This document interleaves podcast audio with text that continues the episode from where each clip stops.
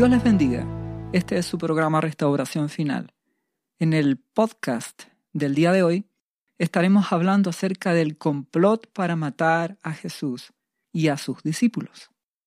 La palabra de Dios, la Biblia, dice en Juan capítulo 6, versículo 63, El Espíritu es el que da vida, la carne para nada aprovecha.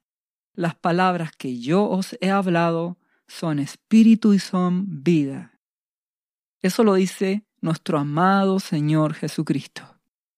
Cada vez que leemos la escritura, la palabra de Dios, tenemos que entender lo espiritual, más que las cosas físicas que se van leyendo la escritura, hay que entender lo espiritual, el mensaje espiritual que el amado Espíritu Santo nos quiere dar. Entonces, vamos a ir a Lucas capítulo 22, versículo 1 en adelante y que tiene por título El complot para matar a Jesús. Dice, estaba cerca la fiesta de los panes sin levadura, que se llama la Pascua. Y los principales sacerdotes y los escribas buscaban cómo matarle, porque temían al pueblo. Los religiosos de aquella época del pueblo de Dios, que estaban representados en ese momento por los fariseos, saduceos, escribas, etc., querían matar a Jesús. ¿Qué quiere decir con matar? Ahí la escritura queda en forma literal. Querían matarlo. Pero en forma espiritual, matar a Jesús o a sus discípulos implica que el enemigo busca matarte espiritualmente. Busca que en el espíritu tú dejes de tener comunión con el amado Espíritu Santo. Dejes de tener comunión con Dios. Lo que las tinieblas buscan es detenerte. Recuerda que Efesios capítulo 6, versículo 12 habla de que porque no tenemos lucha contra sangre y carne. Es decir, esto no es contra una persona, sino contra principados, potestades, contra los gobernadores de las tinieblas de este siglo, contra las huestes espirituales de maldad en las regiones celestes. Nuestra batalla no es contra un compañero de trabajo, un vecino, un familiar, no es contra las personas. Lo que ocurre es que el enemigo usa a las personas. Estos principados y potestades usan a los religiosos. ¿Para qué? Para matar a Jesús en tu vida. Es decir, robar tu fe, robar tu amor por Jesucristo, que te conviertas en un religioso más. Por eso es el complot para matar a Jesús en tu vida. Fíjate, leímos que el contexto era la fiesta que se llamaba la Pascua. ¿Qué representaba esta fiesta? La libertad del pueblo hebreo de la esclavitud de Egipto. Cuando Dios obró milagrosamente para que ellos pudieran salir de ese Egipto que representa el mundo e ir al encuentro con Dios. Entonces, podemos darnos cuenta que en ese contexto de una fiesta, de algo que alegra al cristiano, en medio de la alegría, podemos ver que las tinieblas hacen planes para destruir tu vida, para matar tu fe, para matar a Jesús en tu vida. Si seguimos leyendo el relato central de Lucas capítulo 22, si vamos al versículo 3, dice, y entró Satanás en Judas, por sobrenombre Iscariote, el cual era uno del número de los doce. Era un discípulo. Y éste fue y habló con los principales sacerdotes, los religiosos, y con los jefes de la guardia, de cómo lo entregaría. Si tú te das cuenta, nuestra batalla es contra las tinieblas. Y las tinieblas usan a las personas para destruir a Jesucristo en tu vida. Entonces tú puedes estar queriendo buscar la presencia de Dios, pero no va a faltar el familiar, el amigo, el compañero, que te va a invitar a su casa justo el día y la hora que tú te habías propuesto ir a la iglesia o el día y la hora que tú te habías planificado orar y estar en comunión con el amado Espíritu Santo y buscar su presencia, justo en ese momento te llaman por teléfono, te invitan a algún lugar o sale algo entretenido para hacer. Y cuando hablo de entretenido, quiero decir cualquier cosa de este mundo que aun cuando no sea mala, te saca del propósito de Dios para tu vida, que es buscar primeramente al reino de Dios y su justicia. Que Él sea el primero. Vuelvo a recalcar, en medio de una fiesta. ¿Por qué menciono lo de la fiesta?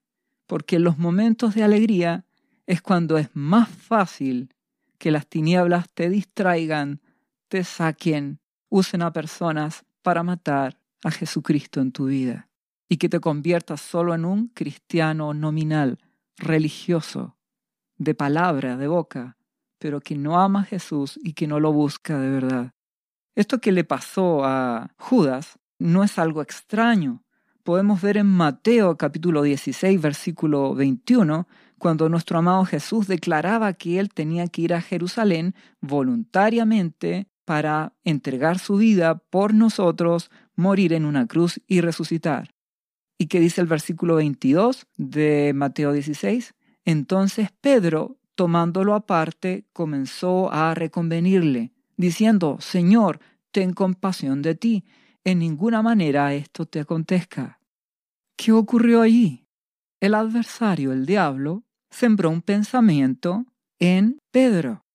¿Para qué? Para que Pedro tratara de influenciar a Jesucristo para que así nuestro amado Jesucristo no fuera a la cruz.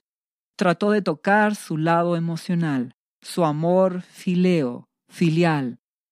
¿Cómo Jesús vas a ir a morir? ¿Cómo vas a permitir que te hagan ese daño? ¿Cómo vas a permitir que te golpeen? No, no sufras, no debes sufrir Jesús. Pero en ese momento Pedro fue influenciado por las tinieblas. ¿Y qué hizo nuestro amado Jesús? En Mateo 16:23 lo dice, pero volviéndose dijo a Pedro, Quítate de delante de mí, Satanás, me eres tropiezo, porque no pones la mira en las cosas de Dios, sino en las de los hombres. Nuestro amado Jesús no tiene una guerra contra Pedro. Nuestro amado Jesucristo entiende de que es el diablo el que está poniendo ese pensamiento en Pedro para tratar de influenciarlo y así que nuestro amado Jesús no cumpla la voluntad del Padre, no vaya a la cruz. Por eso nuestro amado Jesucristo lo reprendió. De la misma forma, el enemigo puede usar familiares, amigos, compañeros, jefes, quien sea, esposa e hijos, cualquiera de tu familia, para influenciarte y apartarte del plan de Dios para tu vida. Te podrá decir ese familiar, qué bueno que vayas a la iglesia, pero calma, no busques tanto, no te vayas a poner fanático. Entiende, tu guerra no es contra ese familiar, tu guerra es contra las tinieblas. Recuerda que la palabra es espíritu. No está queriendo decir aquí la palabra de Dios que tú tienes que darte vuelta y decirle a ese familiar, apártate de mí, Satanás. Sencillamente tienes que entender de que el enemigo, las tinieblas, las potestades, los poderes de las tinieblas están usando a esa persona con pensamientos, con actitudes para poner tropiezo en ti. Porque en la medida que tú te distraigas y dejes de buscar a Jesucristo y de pagar el precio que nuestro amado Jesús nos exige, ¿qué hacen? El complot para matar a Jesús en tu vida. Te quitan la fe, te enfrías, tu amor se apaga y todo acaba. Debes entenderlo y decir gracias, pero quiero ir a la iglesia, quiero ir a orar, no es fanatismo, sencillamente lo deseo. Quiero estar con Jesucristo. Quiero leer la palabra. Si seguimos leyendo después de que nuestro amado Jesús le dijo, me eres tropiezo y apártate de mí, Jesús dijo a sus discípulos, si alguno quiere venir en pos de mí, niéguese a sí mismo y tome su cruz y sígame, porque todo el que quiera salvar su vida la perderá, y todo el que pierda su vida por causa de mí la hallará. El Evangelio nos pone en decisión. Si tú quieres disfrutar de este mundo, ganar tu vida, tener el éxito, la fama, las riquezas y todo lo que este mundo busca, si ese es tu plan, entonces perderás tu vida. Si tú decides priorizar el reino de Dios y su justicia, buscar a Jesús, que Él sea el primero, que va a ocurrir para efectos de la perspectiva de este mundo, tú estás perdiendo tu vida. Te estás perdiendo, estás dejando de pasarlo bien, estás dejando de ganar lo que gana el mundo. Pero, ¿qué promete nuestro amado Jesús? Si pierdes tu vida por mi causa, la hallarás. Ese es el desafío que nuestro amado Jesucristo nos coloca. Ser cristiano no es fácil. Ser cristiano es una decisión. Ser cristiano es una determinación de vida. Tomar la cruz y seguirle. Lamentablemente, la iglesia actual, el cristianismo actual, se ha vuelto liviano, ha perdido la sal. Entonces se expresa una idea donde seguir a Jesús implica solamente ir a la iglesia, diezmar, ofrendar y tratar de portarse bien. Y todo está listo. Y solo disfrutar las bendiciones. Y como no se predica la cruz de Jesús, el perder la vida por causa de Jesucristo, se genera un cristianismo falso, que no agrada a Dios, donde como iglesia el pueblo cristiano se transforma en un pueblo hipócrita y religioso, que no está realmente pagando el precio de perder su vida por causa de Jesucristo, que logra las tinieblas matar a Jesús en tu vida, hacer que te vuelvas un religioso más.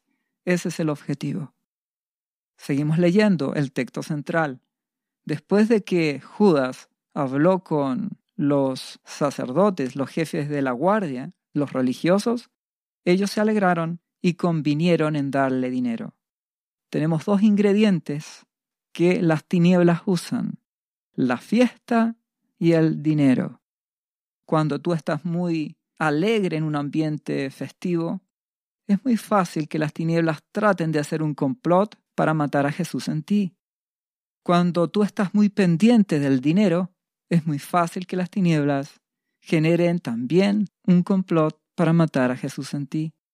Porque también está escrito, Mateo capítulo 6, versículo 24, nadie puede servir a dos señores, porque o aborrecerá al uno y amará al otro o estimará al uno y menospreciará al otro. No podéis servir a Dios y a las riquezas. Las riquezas son el dinero, son los intereses tuyos en las cosas de este mundo, los deseos de grandeza, los deseos de éxito, los deseos de fama, los deseos de las cosas que este mundo busca. Por eso si seguimos leyendo, nuestro amado Jesús a continuación dice, por tanto os digo, no os afanéis por vuestra vida que habéis de comer o que habéis de beber, ni por vuestro cuerpo que habéis de vestir. ¿No es la vida más que el alimento y el cuerpo más que el vestido? Nuestro amado Jesús no está en contra de la comida o del vestido o de la ropa. Lo que Él quiere es que tú le des tu corazón, que le ames, que Él sea el primero, que de verdad pierdas tu vida por causa de Él. Y, hermano, si nos juzgamos a nosotros mismos, si nos evaluamos, entonces no seríamos juzgados.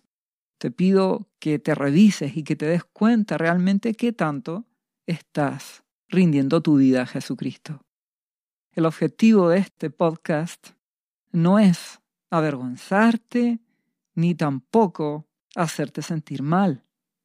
El objetivo es que puedas revisarte y tomar las decisiones que nuestro amado Jesús espera de ti. ¿Para qué? Para que las tinieblas, usando a personas, no maten tu espíritu, no maten a Jesucristo en tu vida no apaguen al Espíritu en tu vida.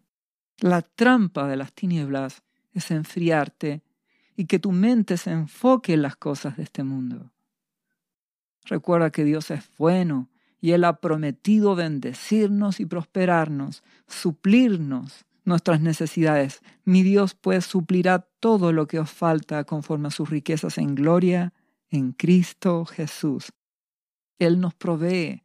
Lo que Él no quiere es que nuestro corazón esté en pos de esas cosas. Nuestra mente se llene de lo que el mundo busca. Si volvemos al texto central, dice, después de que se alegraron de que iba a entregarlo Judas a nuestro amado Jesús, el capítulo 22 de Lucas, versículo 6, dice, y se comprometió y buscaba la oportunidad para entregárselo a espaldas del pueblo, en forma oculta. Y Marcos capítulo 14, versículo 2, añade, y decían, no durante la fiesta para que no se haga alboroto. ¿Qué sucede acá? Pasa la fiesta, pasa la alegría, te distraen y ahí están para actuar. Nuestro Dios no impide que seamos alegres. Lo que Él espera es que seamos sobrios y velemos. En primer lugar, veamos a Dios detrás de las cosas buenas. Y en segundo lugar, que seamos sobrios, que no permitamos que las cosas de este mundo nos aparten. Si vamos a segunda de Samuel capítulo 10, vamos a ver que David, como rey de Israel, tuvo una serie de victorias.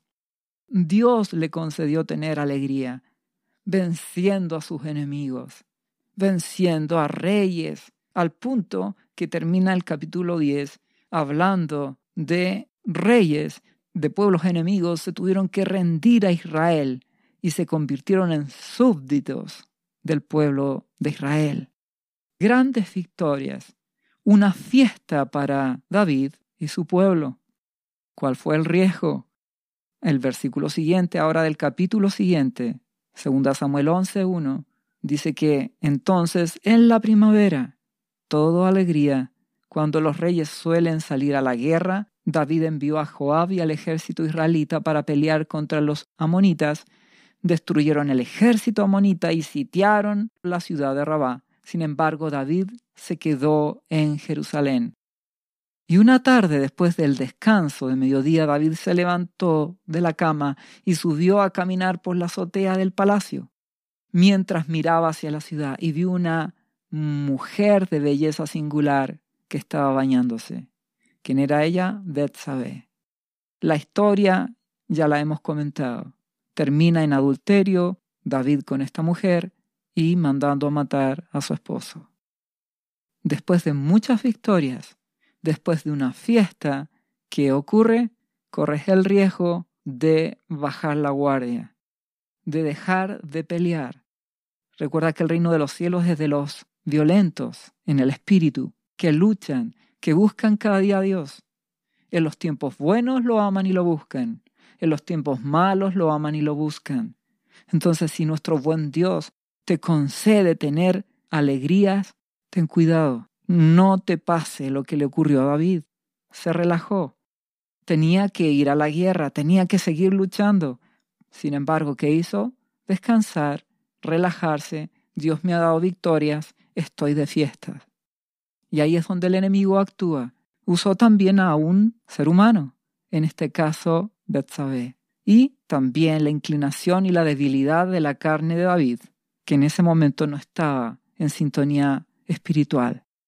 Ten cuidado, porque en medio de las fiestas y la alegría, el enemigo puede generar un plan para matar a Jesús en ti. Debes velar, debes orar. Lo mismo ocurre cuando el pueblo de Dios entró en la tierra prometida. En Deuteronomio capítulo 8, versículo 9, 10 y 11 en adelante, vemos que nuestro Padre les pone sobre aviso. Les dice, tengan cuidado. Dice el versículo 10 de Deuteronomio 8, Pueblo, ustedes comerán, se saciarán y bendecirás a Jehová tu Dios por la buena tierra que te ha dado. Todo bien hasta ahí, pero cuídate de no olvidarte de Jehová tu Dios. Versículo 14, finalmente, ¿qué sucede?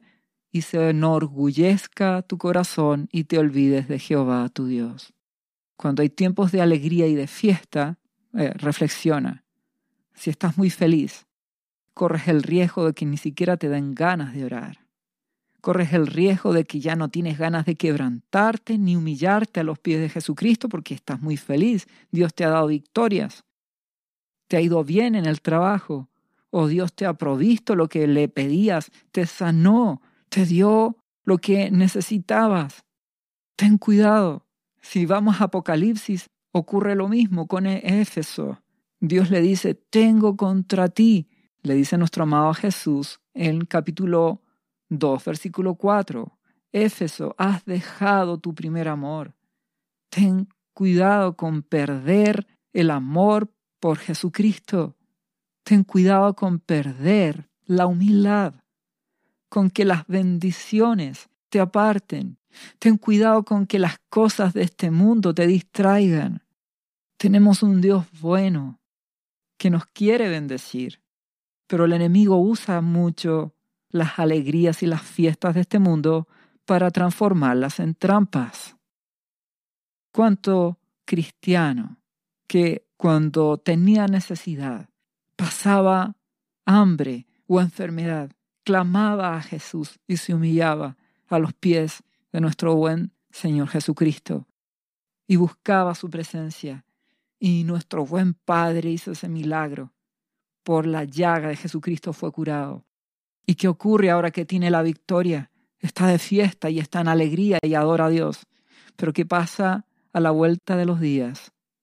Ya no le dan ganas de orar, ya no le dan ganas de humillarse, ya no puede ni quiere tampoco llorar ni quebrantarse a los pies de Jesús porque ahora solamente está feliz. Es que, ¿acaso necesitamos la tristeza? ¿Es que acaso necesitamos la amargura para ser leales a nuestro Dios? No debe ser así. Tenemos que buscar a nuestro amado Padre y amarle en los tiempos de angustia y de desierto, y también en los tiempos de alegría, cuando hay una fiesta, cuando todo sale bien. No permitas que ese complot de las tinieblas para matar a Jesús en ti se lleve a cabo. Lucha y mi buen Dios te ayudará. Tenemos un Padre bueno, tenemos al amado Espíritu Santo que nos advierte, que nos avisa para que nos libremos de estas trampas pero debemos poner nuestra parte y ser leales, no ser unos religiosos. Debemos amar a Jesucristo y mantenernos así hasta el final. Por eso que, ¿cuál es la solución para librarnos de estos complot? Nuestro amado Jesucristo lo dijo en Lucas capítulo 21, cuando él habla acerca de su venida. En el versículo 33 dice, el cielo y la tierra pasarán, pero mis palabras no pasarán. Él está queriendo decir, esto es vigente, este consejo que te doy hoy, tómalo. ¿Y cuál es el consejo? Mirad también por vosotros mismos, que vuestros corazones no se carguen de la glotonería y embriaguez y de los afanes de esta vida, y venga de repente sobre vosotros aquel día. Cuídate de las alegrías de este mundo, no sea que te embriagues y andes como el mundo, solo pensando en comer, vestir, comprar, en los deseos y en los afanes que este mundo te ofrece. Apártate de eso. Pierde tu vida por causa de Jesucristo. Vela, sé sobrio. Complementando esto, Primera de Pedro 5, capítulo 8, dice, Sed sobrios y velad, porque vuestro adversario, el diablo, como león rugiente, anda alrededor buscando a quien devorar. ¿Entiendes? Que las tinieblas siempre van a querer tener un complot para matar a Jesús en ti. Un complot para que el Espíritu Santo en tu vida se apague y tú te conviertas en un religioso y ya no oigas la voz del amado Espíritu Santo, ya no tengas comunión y te apartes y te conviertas en un simple religioso como uno más dentro de las iglesias. Sé sobrio y vela. Sobrio es, no voy a dejar que las cosas de este mundo me embriaguen, que el afán y lo que el mundo hace me llene. Y voy a velar, voy a consagrarme. Yo y mi casa serviremos a Jehová. Es tu determinación. Tú determinas qué haces cuando llegas a casa después del trabajo si te sientas a ver televisión o te vas a tu pieza a tener comunión con Jesucristo. Tú determinas qué haces. Tú determinas si lees la palabra de Dios y te lavas con ella o te pones a ver televisión o a distraerte en las cosas que este mundo ofrece. Tú tomas decisiones. Tú priorizas qué es lo que quieres para tu vida. Tú determinas qué es lo importante. Y nuestro amado Jesús te lo recuerda. Pierde tu vida por causa de mí y la hallarás. Y así ningún complot de las tinieblas tendrá éxito. Mi Dios te guardará. Primera de Pedro, en los versículos anteriores, insiste en la solución. Humillaos pues bajo la poderosa mano de Dios, para que Él os exalte cuando fuere tiempo. Humíllate cada día. Depende de Jesucristo. Cada día póstrate ante Él. Aborrece tus derechos y di, Padre, haz tu voluntad en mí. Busca su voluntad. Ten comunión, toma determinaciones. Humíllate delante de Dios. Depende como un niño del amado Espíritu Santo. También Primera de Pedro 5.7 lo dice, echando vuestra ansiedad sobre Él, porque Él tiene cuidado de vosotros. Dios es bueno. Dios cuida de los suyos. Ni un pajarillo cae a tierra sin que vuestro Padre lo sepa. Todos vuestros cabellos están contados. Dios sabe las necesidades. Solo Él te está pidiendo que seas valiente, que le des el primer lugar en tu vida, que te dejes guiar por su espíritu, que oigas su voz y hagas su voluntad. Dios es fiel. Aquel complot que tenían contra nuestro amado Jesucristo falló. No lo pudieron atrapar. No pudieron matarlo. Tú podrías decir, pero ¿cómo si finalmente Él fue a la cruz? Sí, pero no como resultado de que lo atraparan, no como resultado del complot, sino que nuestro amado Jesús fue guardado por nuestro Padre. En algún momento Herodes también lo quería matar, no pudo hacerlo. Nuestro amado Jesús fue a entregar voluntariamente su vida, que es muy distinto. Por eso Juan capítulo 10, versículo 17 dice, por eso me ama el Padre, hablando nuestro amado Jesús, porque yo pongo mi vida para volverla a tomar. Nadie me la quita, sino que yo de mí mismo la pongo. Nuestro amado Jesús entregó su vida como un cordero inmolado por ti y por mí. No es que le hayan hecho una trampa. De hecho, él pudo haber huido de Getsemaní. Y la palabra dice en Juan capítulo 18, versículo 4, Jesús, sabiendo todas las cosas que le habían de sobrevenir, se adelantó y les dijo, ¿a quién buscáis? Y le respondieron a Jesús Nazareno. Y Jesús les dijo, yo soy. Nuestro amado Jesús fue al encuentro. El complot fracasó. Lo que nuestro amado Jesús hizo fue que el día determinado, la hora determinada, Él fue a entregar su vida por ti y por mí mi Dios es fiel, ¿entiendes? Si tú te consagras de verdad, Él te librará de toda trampa. El complot falló. Y eso no solamente le ocurrió a nuestro amado Jesucristo. Vemos que con Pablo era lo mismo, con todos sus siervos. Dios cuida de los suyos. Dios guarda a su pueblo. Por eso Judas capítulo 1 versículo 24 dice, y aquel que es poderoso para guardaros sin caída y presentaros sin mancha delante de su gloria con gran alegría. Él es poderoso para guardarnos. Si tú te consagras de verdad al único sabio Dios nuestro Salvador, sea gloria y majestad, imperio y potencia ahora y por todos los siglos. Amén. Él nos cuida él te librará de todo complot, de toda trampa de las tinieblas, si tú te humillas, si tú te consagras de verdad a Él. No de boca, no de palabras, sino de verdad. Como les decía, lo mismo ocurrió con Pablo. En segunda de Timoteo capítulo 4, versículo 7, Pablo dice, he peleado la buena batalla, he acabado la carrera, he guardado la fe. ¿Cuántas veces quisieron matar a Pablo? Y nuestro buen Dios lo guardó y lo libró. Y Pablo acabó su carrera, guardó la fe. Recuerda que guardar la fe es el propósito que tenemos, mantener nuestra confianza, nuestro amor en Dios. ¿Por qué? Porque la fe obra por el amor. Yo amo a Jesucristo, por eso le creo. Amo a mi Abba Padre, Jehová de los ejércitos, y confío en Él, confío en su palabra. Amo a mi amado Espíritu Santo, confío en su dirección. Mantengo esa fe por sobre las circunstancias. Dios es fiel en guardarme, aun cuando las apariencias traten de hacerte opinar contrario. No lo aceptes. Mantén tu fe hasta el final.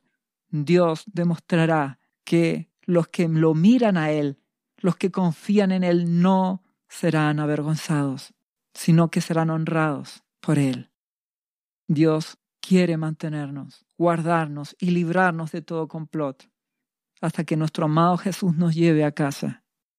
Solo debemos ser humildes, solo debemos humillarnos, porque Dios espera un pueblo humilde, pobre en el espíritu, hambriento y necesitado de Él. Él habitará con el quebrantado y humilde de espíritu, gente débil que necesita depender de su Espíritu Santo, tal como se lo dijo nuestro amado Jesucristo a Pablo. Bástate mi gracia. Necesitas mi gracia, Pablo. Necesitas cada día contar con mi favor, con mi gracia, con mi poder. Por eso mi poder se perfecciona en la debilidad. El amado Espíritu Santo quiere llevarte de victoria tras victoria. Para eso tú necesitas ser dependiente, no como Adán y Eva en un principio, que ellos quisieron tomar sus propias decisiones en vez de sujetarse a la voluntad de Dios. Así no sirve. Eso se llama orgullo. Lo que Dios quiere es que seas un niño humilde, que dependas de Él, dependas de su espíritu, y para eso cada día le buscas, en días de alegría, en días de tristeza, en días de fiesta o en días de amargura.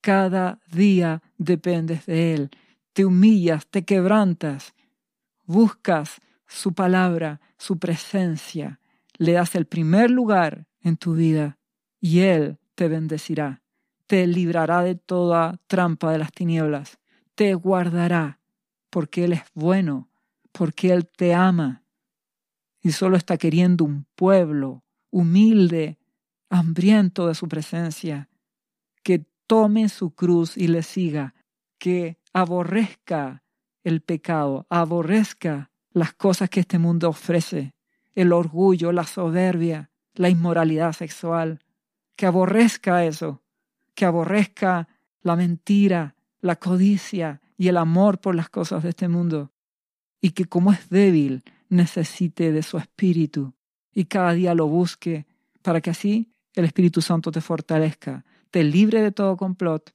veas la gloria de Dios en tu vida y Dios sea glorificado. Ven Señor Jesús, te esperamos. Dios te bendiga en el nombre de Jesús. ¿Sabía usted que Jesús le ama y que murió en la cruz por sus pecados? Él ya pagó el precio por usted.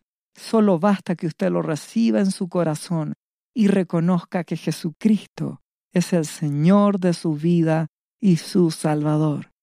Invítelo hoy a entrar en su corazón. Atrévase y siga ahora esta oración. Repita después de mí. Señor Jesús, yo confieso que soy un pecador y te invito a entrar en mi corazón. Perdona mis pecados.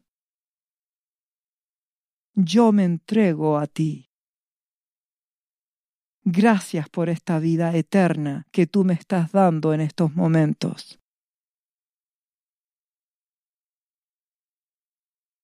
Yo te confieso ahora como mi Señor y mi Salvador.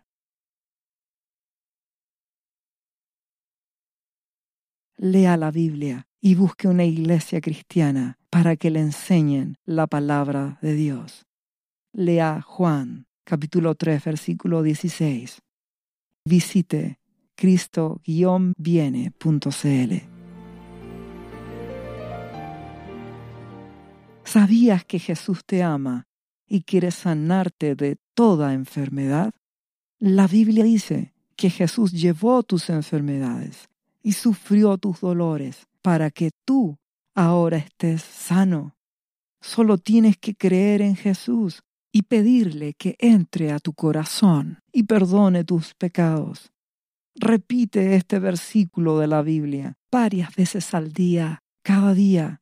Por las heridas de Jesús fuimos sanados y por esta promesa yo soy sano. Los azotes que sufrió en la cruz representan tu sanidad para este tiempo. Tienes que creerlo con todo tu corazón, porque Jesús te ama y quiere verte sano de cualquier enfermedad. No te rindas, insiste y créele a Jesús. Lee la Biblia y busca una iglesia cristiana. Lee Isaías capítulo 53, versículo 5.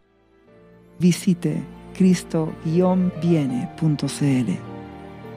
Restauración final.